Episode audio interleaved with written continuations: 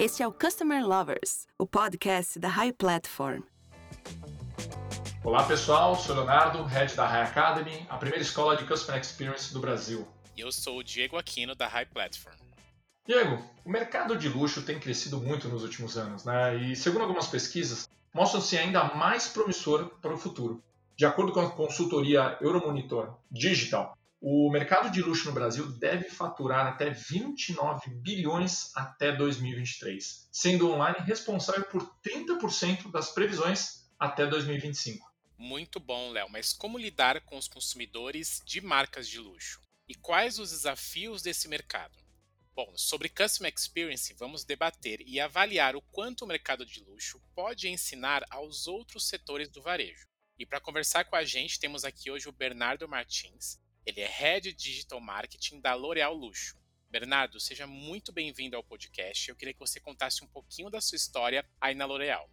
Oi, Leonardo. Oi, Diego. Obrigado pelo convite. É um prazer bater esse papo com vocês hoje aqui. Bom, primeiro eu tô na L'Oréal, na L'Oréal Luxo, dois anos e meio. Estou completando esse ano aí já quase 15 anos de carreira. Sempre fui um profissional de digital, né? Então, hoje aqui na, na L'Oréal Luxo, eu sou responsável pelo assunto de digital em todas as suas disciplinas para as marcas com as quais a gente trabalha aqui no Brasil, né? A gente hoje está à frente do trabalho de Lancôme, Urban Decay, Ralph Lauren, Caixa Hell e Yves Saint Laurent. Então, dentro das disciplinas de digital, é, a gente tem um olhar muito próximo de, de direct to consumer e-commerce, né? Então, desenvolvimento dos nossos canais próprios de e-commerce seja a loja própria ou marketplace. A gente tem a mídia digital, o conteúdo, o CRM, todo o relacionamento online com os nossos consumidores. Então, esse é um pouquinho da minha vida. E Bernardo, para começar, vamos falar um pouco sobre o mercado que vocês atuam. Né? Os consumidores de marca de luxo, eles são mais exigentes? Quais os principais desafios para lidar com esse perfil de público? Olha, o consumidor de, de marca de luxo, ele é, sim, muito exigente. O que a gente normalmente observa é que eles são é, ávidos buscadores de novidade, assim, e que eles buscam uma experiência de compra sempre com algo a mais, né, diferenciado. É por isso que o nosso mercado é muito dinâmico. Além da gente ter um calendário de inovações assim, completo e, e frequente, a gente está presente em múltiplos canais ao mesmo tempo, que é o, é o que exatamente o consumidor deseja. Né? Ele, ele, ele quer um touch point, seja aonde ele estiver, que vá de encontro ao que ele quer experienciar. A, a nossa estratégia, então, ela, ela é criada com o objetivo de, de elevar essa régua de personalização e da experiência que ele deseja ter com as nossas marcas, né? Quando a gente olha para o ano que passou aí, em 2020 a gente particularmente teve um ano muito desafiador e um grande ano, posso definir assim, é, no sentido de adaptação, né? A gente, a gente e todas as outras empresas do mundo praticamente, mas aí falando do nosso caso especificamente, a gente teve que adaptar os nossos projetos de uma maneira muito rápida para que essa migração acontecesse, né? A migração dessa experiência do, do varejo físico para o canal online, onde a gente ainda não tinha, né? E o impacto com o consumidor continuar, né, de uma maneira que isso acompanhasse a ruptura e a mudança de padrão que ele estava vivenciando na vida dele. Então, é, partindo do princípio que ele tem, e agora mais ainda, uma jornada muito menos linear, mas cada vez mais digital. Bernardo, o ano de 2020 acelerou a mudança no relacionamento com o cliente com a migração para o digital. Como que isso afetou a experiência do cliente no mercado de luxo e o que seria um diferencial na experiência do cliente neste momento? É, de fato, o, o, ano de 2020 acelerou uma série de mudanças no comportamento de compra do consumidor, do nosso consumidor, né? Com isso, a gente teve que se adaptar enquanto negócio para atender tanto esses novos hábitos quanto aos novos consumidores, né, que não foram poucos. Se por um lado o consumidor ele continua exigente sobre a qualidade do, dos produtos que ele está consumindo, né, e a experiência desse consumo, por um outro lado o que a gente percebe é uma maior disposição a experimentar novos formatos e canais de compra, né. Oficialmente no Brasil, em 2020, mais de 20 milhões de pessoas quebraram a barreira da primeira compra online. Esse número é de um estudo recente da Associação Brasileira de Comércio Eletrônico, a Bacom, junto com a Neltrust, né? Então, nesses casos, o grande diferencial é trazer para o canal online uma experiência mais ou tão qualitativa com a que ele vinha tendo nos pontos de venda físicos. Aqui na L'Oréal Luxo, a gente é, implementa, um, vem implementando e implementa uma série de ferramentas e estratégias que impulsionam alavancas de negócio bem importantes para essa nova realidade. Né? Uma delas, muito potente, é o que a gente chama de generosity, né? generosidade, é, que nada, nada mais é, é, do que mecanismos que aumentam o valor percebido dos nossos produtos, é, como brindes e amostras, por exemplo. Né?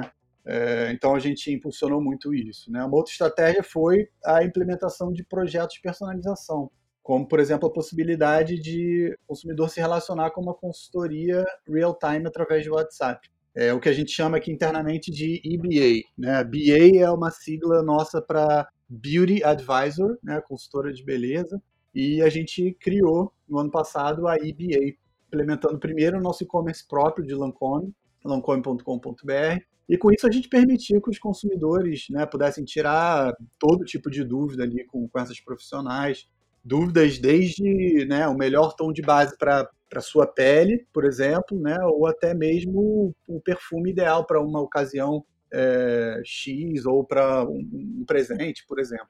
É, quando a gente olha para resultado, né, e, e, e, alavancamento de negócio que dessa dessa iniciativa particularmente, é um número que impressiona, né? Quando a gente olha para a taxa de conversão, o número que a gente tem dentro do projeto de BA chega a ser 25 vezes maior quando a gente olha para a abordagem one-to-one versus o que a gente tem é, de conversão normal dentro do nosso, dos nossos e-commerce. Agora, Bernardo, você falou até de, de conversão, né? Sabemos que a experiência do cliente não se resume apenas a atendimento, que seria uma parte muito importante desse processo da jornada, né? há muitos outros setores dentro da companhia que podem impactar na experiência desse consumidor. Como é que funciona isso no mercado de luxo? A, a, jornada do cliente ela é diferente nesse mercado? A jornada do consumidor de luxo ela tem se tornado cada vez menos linear. É, isso é uma coisa que a gente pode afirmar, né? Então é, é por isso que a gente deve sempre levar em consideração que existe um processo muito importante que vem antes da compra de fato acontecer. O mercado de luxo, por exemplo, construir um storytelling, reforçar atributos que despertem o desejo de compra, né, é, a gente pode dizer que é uma coisa fundamental.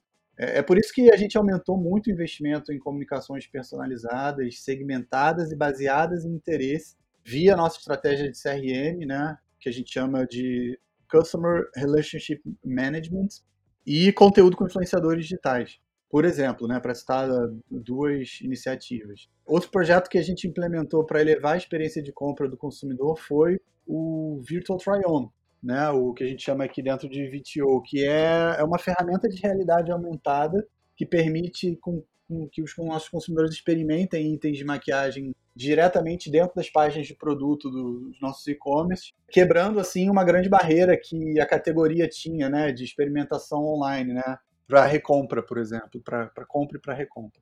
Também é importante a gente destacar, dentro desse tópico que você trouxe, né, que o momento pós-compra é muito relevante em toda essa jornada de experiência. Né? Quando a gente olha para esse tópico, rapidez de entrega e segurança são as principais necessidades que o consumidor tem.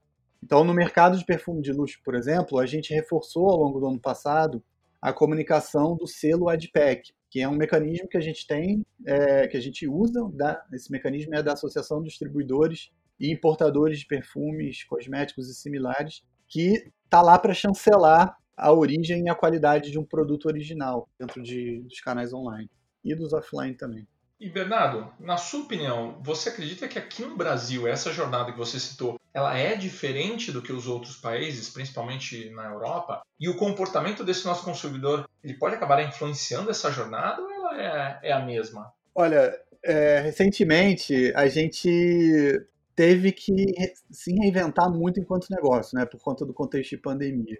Em 2019, a gente estima, estimava internamente que cerca de dois terços dos consumidores compravam os nossos produtos no exterior. Em um contexto onde a gente é, tem restrição de viagem internacional, de um lado, né, e a gente soma isso a disparada do dólar e do euro, por N motivos, né, a gente virou protagonista e encabeçou um movimento para desenvolver o mercado e mostrar para o nosso consumidor que é possível sim ter uma experiência de compra qualitativa e bem vantajosa no Brasil. Né?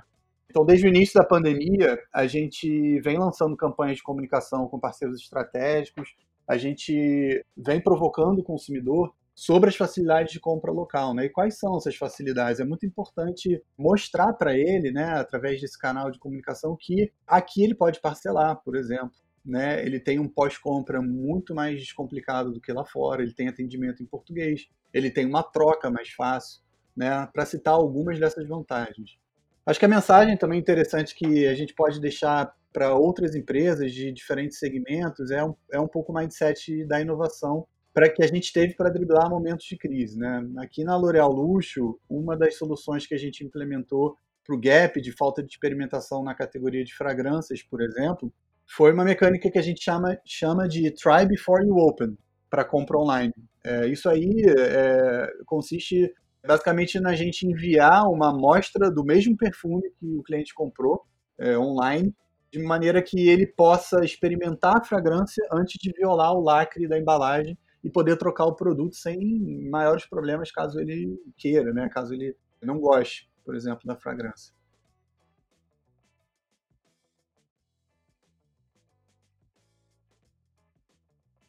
Na sua opinião, se você acredita que aqui no Brasil, porque como você falou de jornada, eu queria ouvir sua opinião se aqui no Brasil a jornada é diferente para o brasileiro do, do, que lá fora, para o europeu, para o consumidor europeu. Se existe alguma diferença? Ou se o comportamento do consumidor acaba influenciando na jornada ou ela é a mesma. É isso que eu, é isso que eu quis colocar, entendeu? Era mais uma comparação do, do consumidor do Brasil e do consumidor da Europa e se o consumidor brasileiro ele afeta a jornada, ou seja, uma jornada diferente do que se for pegar a L'Oréal Europa, que deve ter uma pode ser que tenha uma jornada diferente em função do consumidor. Olha, eu, eu acho que sim, eu acho que tem, tem dois fatores aí que acho que acabam influenciando diretamente na jornada. Né? O primeiro fator é que a maturidade digital do consumidor de luxo lá na Europa ela é maior do que a maturidade digital do brasileiro. Isso faz naturalmente com que a jornada lá tenha mais touchpoints digitais e que exista uma dependência menor de loja física. Então, acho que esse é o primeiro ponto. Quando a gente olha para a loja física é, lá fora, elas estão servindo muito mais, com muito mais recursos já, quando a gente olha para a omnicanalidade, né, do que a gente está é, tá aqui no Brasil. Então, eu diria que eles estão já no outro estágio, né, por conta de, de maturidade mesmo, de nível de desenvolvimento de, de país, quando a gente olha para digital. Acho que o Brasil está no caminho certo e vai chegar nesse patamar daqui a algum tempo. Eu acho que o segundo ponto que, que, que pega nesse sentido é que, culturalmente, o brasileiro tem há muito tempo o hábito de comprar como viagem, né? Que foi o que eu, que eu falei sobre os dois terços aqui. Então, a gente ainda verifica esse hábito no brasileiro, o que é algo que talvez lá fora não seja tão forte, então acaba sim é, sendo um outro grande influenciador da jornada. Bernardo, é mais fácil inovar no relacionamento com o consumidor no mercado de luxo? O público aceita melhor as novidades? Olha, é extremamente importante inovar no relacionamento com o consumidor dentro do nosso mercado, no mercado de luxo. Eu diria que o nosso público ele tem um perfil muito particular e apresenta um comportamento é, algumas vezes até dicotômico, né? Porque embora ele seja ligado em novos canais e sedento por novidades, tem alguns momentos, né, principalmente momentos de incerteza, o consumidor ele se apega a produtos que ele já conhece e confia. É o que a gente chama de produtos pilares, né, ou best sellers. É por isso que a gente aposta em um mix saudável, né? E para os desejos desse consumidor, combinar lançamento com produtos que valem a pena comprar localmente via campanhas que reforcem os benefícios e os diferenciais dos nossos produtos, né? Com porta-vozes que, geram essa identificação e que têm um nome consolidado e são referência aí no mercado. Proporcionar uma experiência ao cliente fantástica e possuir uma cultura centrada no cliente em toda a jornada de relacionamento é algo que cada dia está sendo mais valorizado pelo consumidor, certo? Diante desse cenário, quais são as novas tendências no mercado de luxo, na sua opinião? Personalização e experiência são as palavras quando a gente pensa em tendência, na minha opinião, por tudo que eu tenho visto e estudado por aí, né? Com uma jornada cada vez mais omnichannel, o consumidor ele não abre mão de uma experiência fantástica, como você bem comentou. O Brasil é o terceiro mercado mundial em busca de termos relacionados à beleza no Google. E a gente está muito atento a isso, né? personalizando cada vez mais a nossa relação consumidor com esses dados. E nesse ponto eu, eu reforço o nosso projeto de IBAs, que eu mencionei anteriormente, por conta do atendimento humano, personalizado e, e ser online, obviamente. Ele chega com um grande peso dentro da nossa estratégia de fato. Então, estar com algumas de nossas marcas dentro do marketplace também é uma aposta bem promissora que a gente fez ano passado. A gente ofereceu ao consumidor conteúdos e continua oferecendo, né, além de preços diferenciados dentro desse canal. A gente sabe que 8 em cada 10 produtos que são comprados na internet hoje são através de, market, de marketplace. Então, dentro dessa dinâmica de aceleração do canal, no ano passado a gente implementou as lojas oficiais de Ralph Lauren, Urban Decay e Caixa Real dentro da Americanas.com. Com isso, a gente vem ganhando aí capilaridade e é, recrutando novos consumidores. Além disso, por último, mas é, de maneira nenhuma menos importante, dentro da nossa estratégia, a dinâmica de social selling com curadoria de influenciadores é um ponto fundamental. No nosso caso, a gente tem o projeto Meu Mundo Lancome, dentro da nossa e-boutique lancome.com.br, onde cada uma das influenciadoras que faz parte do nosso time escolhe os seus produtos favoritos e compartilha com seus seguidores as melhores dicas da marca, além de brindes e ofertas especiais. Bom, em resumo, quando a gente olha para mercado de luxo e marketing digital, as tendências mais fortes para mim são personalização e escala, o social commerce, e a gente tem uma tendência muito forte também da parte logística, né, da, do e-commerce, por conta do crescimento e tudo mais, que está diretamente ligado à experiência do consumidor, que são as entregas ultra rápidas. Entregas de mesmo dia, entregas de dia seguinte, ou até mesmo entregas de algumas horas. Nesse episódio, falamos sobre o mercado de luxo e sobre o comportamento desse consumidor tão peculiar, Queria agradecer muito, Bernardo, por compartilhar com a gente toda a sua expertise nesse mercado. E agora eu passo o microfone para você, Bernardo, para você passar uma mensagem final para os nossos ouvintes. Bom, obrigado, obrigado por, pelo espaço. Eu acho que mais do que nunca é um ano de desafiador, assim como foi 2020. É um ano que a gente, como L'Oréal Luxo, vai continuar puxando o mercado com as nossas inovações, com, com todas as iniciativas. É um ano de muita inovação para a gente e é um ano que a gente vai continuar super acelerado, assim como o ano passado. Então, eu queria agradecer muito o espaço para poder falar um pouquinho desse mercado, que é um mercado tão apaixonante, tão desafiador, que está em uma ebulição imensa aqui com vocês hoje e foi um prazer. Obrigado, Bernardo. Obrigado a todo mundo que está ouvindo o nosso podcast. Continue acompanhando os próximos episódios no YouTube e nas plataformas digitais. Até a próxima. Até mais, pessoal. Você acabou de ouvir o Customer Lovers, o podcast da High Platform. Dá uma acessada no nosso Instagram, @highplatformbr, e se liga no conteúdo que rola por lá.